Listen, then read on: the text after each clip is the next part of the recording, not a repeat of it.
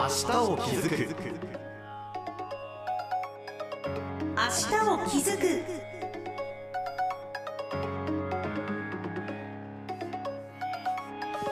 おはようございます。HBC アナウンサーの加藤正明です。明日を気づく。この番組は私たちが暮らす社会や地域の課題に気づく。そして新しい未来を築く。2つの気づくをテーマにお送りしていきます毎回さまざまな分野で明日を気づく活動をしている方をお迎えしているこの番組。え今日は日本電機株式会社執行役員常務受川豊さんにお越しいただきました。どうぞよろしくお願いいたします。おはようございます。よろしくお願いいたします。さて日本電機株式会社。まあ、リスナーの皆さんにとってはどうでしょうか？NEC と聞いた方がすぐにピンとくるかもしれません NEC と言いますと、まあ、パソコンをはじめとするいわゆるデジタル技術であったりあとは情報通信に関する技術などもう本当幅広い事業を展開している会社というイメージが私の頭の中ではあるんですが実際はどうなんでしょうか？どうもありがとうございます、えー、以前はですねあのパソコンとかあのスマートフォン携帯電話、まあ、そのような個人様向けのあの事業もかなり展開しておりました、まあ、近年はですねあの社会価値を創造する企業になろうということで、はい、主に民間企業様あと観光庁様あと重要インフラ様あそういうような事業者様向けのですねビジネスを中心にあの、えー、担当しております。で分かりやすいところで申し上げますと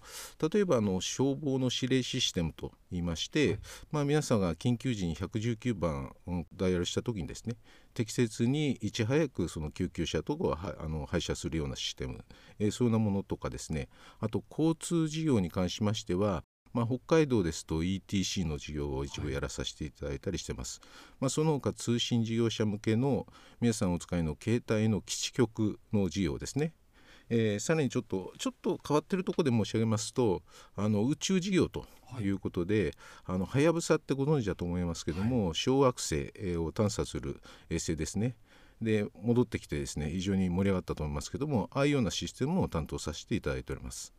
本当に我々の身近なところから、まさにこれから未来へ向けてもうさまざまな事業を展開していらっしゃるんですね。はいありがとうございます。でそのような幅広い事業の中で今回お話しいただくのがスマートシティへの取り組みということなんですがまずこのスマートシティとは一体どういうものなのか教えていただけますか？あのスマートシティといいますのはこれはあの日本の発想ではなくて実は欧州の発想でして、はい、あのまあ、デジタル技術、まあ、ICT とのデジタル技術を使って、まあ、町のですね、まあ、行政の効率化をしたりあと住む方、えー方のですね、えー、その快適性とかですね、えー、住みやすさ、まあ、そういうものをあの改善していこうというようなものでございます。はい、で2012年ぐらいからヨーロッパでかなり活性化しまして、えー、私どもはその頃からヨーロッパのスマートシティ事業を担当しておりました。でそういうところで培った技術を、まあ、今はですね現在は2018年ぐらいからあの日本の方でスマートシティ化というのを進めているという次第でございます。じゃ現在はその取り組みがどんどんどんどん広がっているそんな段階でしょうそうですね。ちょうどまだ、まあ、あの道半ばでございますけども北海道でもあの札幌市更別村等ですね取り組ませていただいてますけども、まあ、これからあのもっともっと活性化していくのかなというふうに予測しております。ここまでの経験を踏まえて、ええ。え、NEC が目指すスマートシティというのはどのようなものになりそうですか？これちょっとおこがましいんですけども NEC のスマートシティビジョンっていうのを定めております、はい、これあの世界に誇れる地域らしい街を進化させていこうということでございます、はい、でなぜ世界に誇れるっていう言葉を入れたかと申しますとあの海外のスマートシティをやってますとあの日本の代表的なスマートシティってどこですかっていうのを必ずですね、はい、質問されるんですね。えーでそこでうっとこう言葉が詰まりまして、例えば海外ですとあのコペンハーゲンとかバルセロナとかアメリカでもナッパとかですねいろいろあると思うんですけども日本は結構いろんなとこで小さい取り組みはしてるんですが、まあ、代表的なやっぱりスマートシティっていうとなかなかやっぱりないかなと。い。うことで、それをちょっとぜひ作り上げていきたいなということでこういうビジョンを抱えております、まあ、具体的にはあのデータ利活用とかですねデータ連携。これはあの世界のトレンドになっておりますけども、まあ、そういうような技術を使って今までないようなですねスマートシティを作り上げていくとそういうことを目指しております。じゃあまだ日本では始まったばかりの段階という感じなんでしょそうですねようやくあの岸田政権になりましてそれがかなり活性化しておりまして、まあ、ちょうどそれが3年目ぐらいになってるかなというふうにあの捉えております。あの NEC では海外もそうですし日本でも、うん、あのいくつかこう、うん、スマート支援の取り組みが進んでいるようですが具体的にいくつか教えていただけますか、はい、まずあの海外ですけども海外は2012年からスペインでですね、えー、今4都市ぐらいやっております。その他のポルトガル、イギリス、あと ASEAN 地域、北米でも一部交通関係でやらさせていただいてまして、海外ですと大体10カ国で30都市ぐらいやらさせていただいます。で具体的にどういうことをやってるかって一例でございますけども、はい、スペインはですねサンタンデールっていう、まあ、あの北部にある昔王様の避暑地だったすごく風光明媚な町なんですけど、はい、ある時やっぱり観光客がかなり増えてですねえー、町のそのインフラの能力を超えるようなことになったと。そこに非常にコストが行政コストがかかったと、まあ、例えばそのゴミ収集ですね、はい、観光客がやっぱりゴミをすごく捨てていくんででゴミ収集に非常にコストがかかるということでゴミ箱にセンサーをつけて、はい、でそのデータを分析して、えー、多いゴミ箱を最適にこの回収車が回っていくと。でそれによってそのあの収集コストをですね15%ぐらい下げたと。そんなに変わるものですか、ええあとはまあ駐車場もですねあの非常に渋滞が激しくなってなぜ渋滞があるかというと観光客が駐車場を見つけるのにぐるぐるぐる回ってるんですね、はい、まあ、そういうのも空きスペースをデジタルでデータで知らしめることによってスムーズにこの渋滞をあの回避するというようなそういうような取り組みをやってます。で最近はですねいっぱいインドを中心にやるようになっておりまして、はい、インドはあのまずは安全安心なんですね。でやっぱりその、えー、町が発展するっていうのはまず安全安全安心であることっていうのがまあ必要条件でございまして、まあ、そのために危機管理センターとかですね支柱の監視とか、まあ、そういうものに今取り組んでおります。国内ではいかがですか、はい、国内はですね2018年ぐらいから取り組みを開始しまして、まあ、最初はあの総務省さんの実証案件ということで高松市さんですねあと富山市えー、加古川市さんと取り組みまして、はい、まあ、その後皆さんご存知かもしれませんけどスーパーシティ構想っていうもっとスマートシティのもっとこう一段上のですね、はい、そのプロジェクトが始まりまして聞いたことはあります、まあ、そうですね。あのちょっと沢田研二さんの歌みたいな感じなんですけども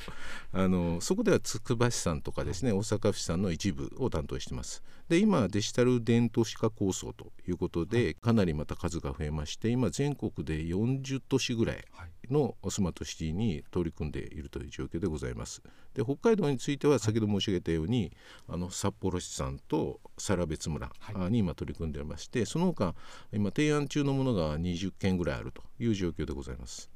札幌ではどんな取り組みをしているんでしょうか、はい、札幌市さんはですね非常に先進的でして、はい、えー、昨年の12月にあの札幌県のデータ取引市場というのをですね、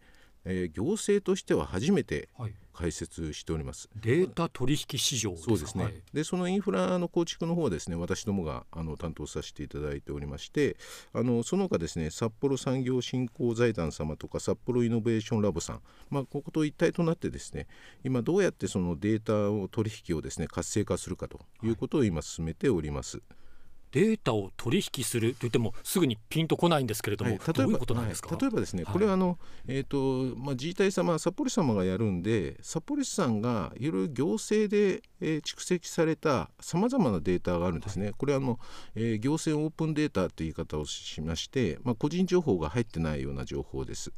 でまあ、一例で分かりやすいところ言いますと例えば都市計画道路をどこどういうふうに作ろうかと今後ですねそういうのために人流を測定したりするんですね。はいえー、その人流のデータは今までは都市計画のために使ってたんですけど、まあ、よく考えると例えば道路の脇にはそのいろんなあの店舗がございますよね。えー、で店舗の方たちは、まあ、コロナの影響もありましてまあ、あのなるべく効率よく店員を配置したいというのを伺っておりましてあの空いてる時はなるべく店員は少なくしたいと。でそういうのを人流データから例えばこの曜日は結構少ないねと、はい、そういうのを年間季節を通してですねデータ分析することによって非常に効率のいいその店舗の運営ができるということでそれはお金になると。はいデータの取引になるというものでございます。まあ、その他今取り組んだのは観光データですね。はいでやっぱり北海道については非常に自然豊かで食あの食べ物も美味しいですし、まあ、すあのインバウンドの方とかかなり多いと思うんですけどあの世界のあの有数なその国際観光文化都市というのはデータをすごく分析して、はい観光施策をそれに基づいて打ってるんですね。それで観光 GDP をこうあの上げていくという手法を取ってまして、まあ、そういうようなところをですねデジタルでその札幌市さんであればできるのかなということでそういうところも今取り組むようにしております。ただ観光客に来てください、はい来てくださいっていうだけじゃないんですね。ええはい、例えばこの季節だったら韓国の、えー連休があって、はいで韓国の方はこういうものを多分好んで食べるとかこういうお土産を買って帰るとか、まあ、そういうのをデータとして分析してじゃあその時期はこういうものを多く仕入れましょうと、まあ、そういうふうに使っていくというものでございます。なるほど。はいあともう一つ、ええ。更別村もはい取り組みが進んでいるそうですが、はいこちらではどんな形なんでしょうか？あの更別村はですね帯広の東側で、まあ、人口が数千名で非常に高齢化がやっぱり進んでいるはい。村でございます。でやっぱり高齢者に向けたあのサービスを強化したいということであの100歳までワクワク生きるということを掲げてまして。100歳までワクワク生きる、はい。ええ。はいであのここはもうパーソナルデータを使わざるを得ないんですけどもあの個人の皆様の同意を得てですね個人にメリットがあるようなそのお健康関係のデータを分析して、はでその個人に合ったような健康を促進するようなサービスを提供していくとそういうのをやっております。まあ、当然 NEC だけではなくてあの地場の企業さんとかですねヘルスケアの得意な企業さんと連携して今進めている段階でございます。そしてその他にも道内では今話が進んでいるところもあるということですがもう市町村によって、ええまあ、町の規模も違えば、ええ。課題も様々だと思うんですね。まあ、町づくりと一言で言ってもいろいろ大変かなと思うんですが、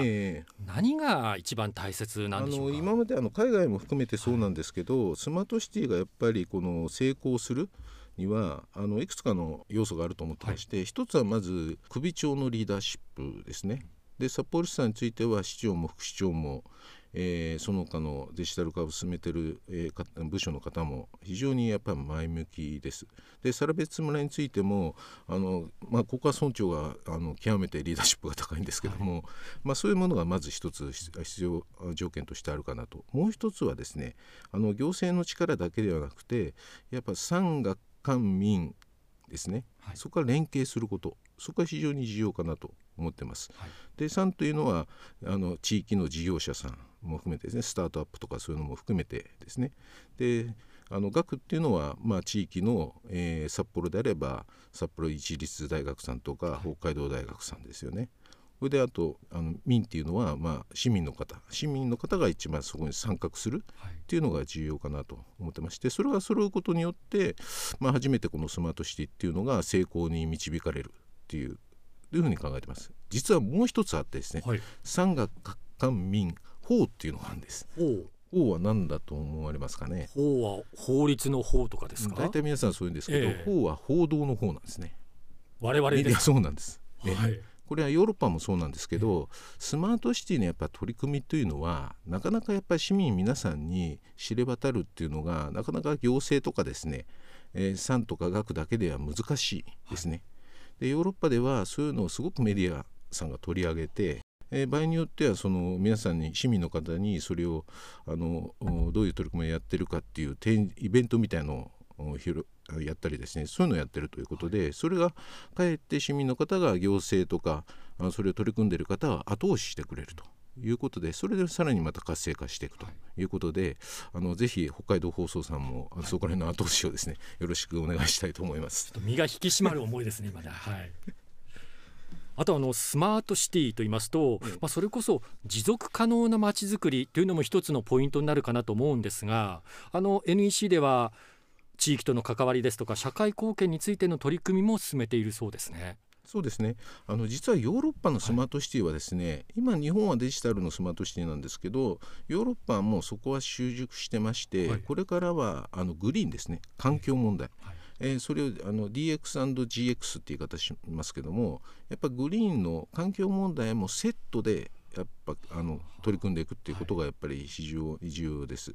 でこれあの COP27 とかでもですねいろいろ環境問題取り上げられてまして特に気候変動によりましてあの適応という災害も非常にやっぱり多くなってます、そういうのを含めた環境ですね、えー、それとデジタルをあの並行してやっていくと。で札幌市さんにつきてつきましては環境省さんの地域脱炭素先行地域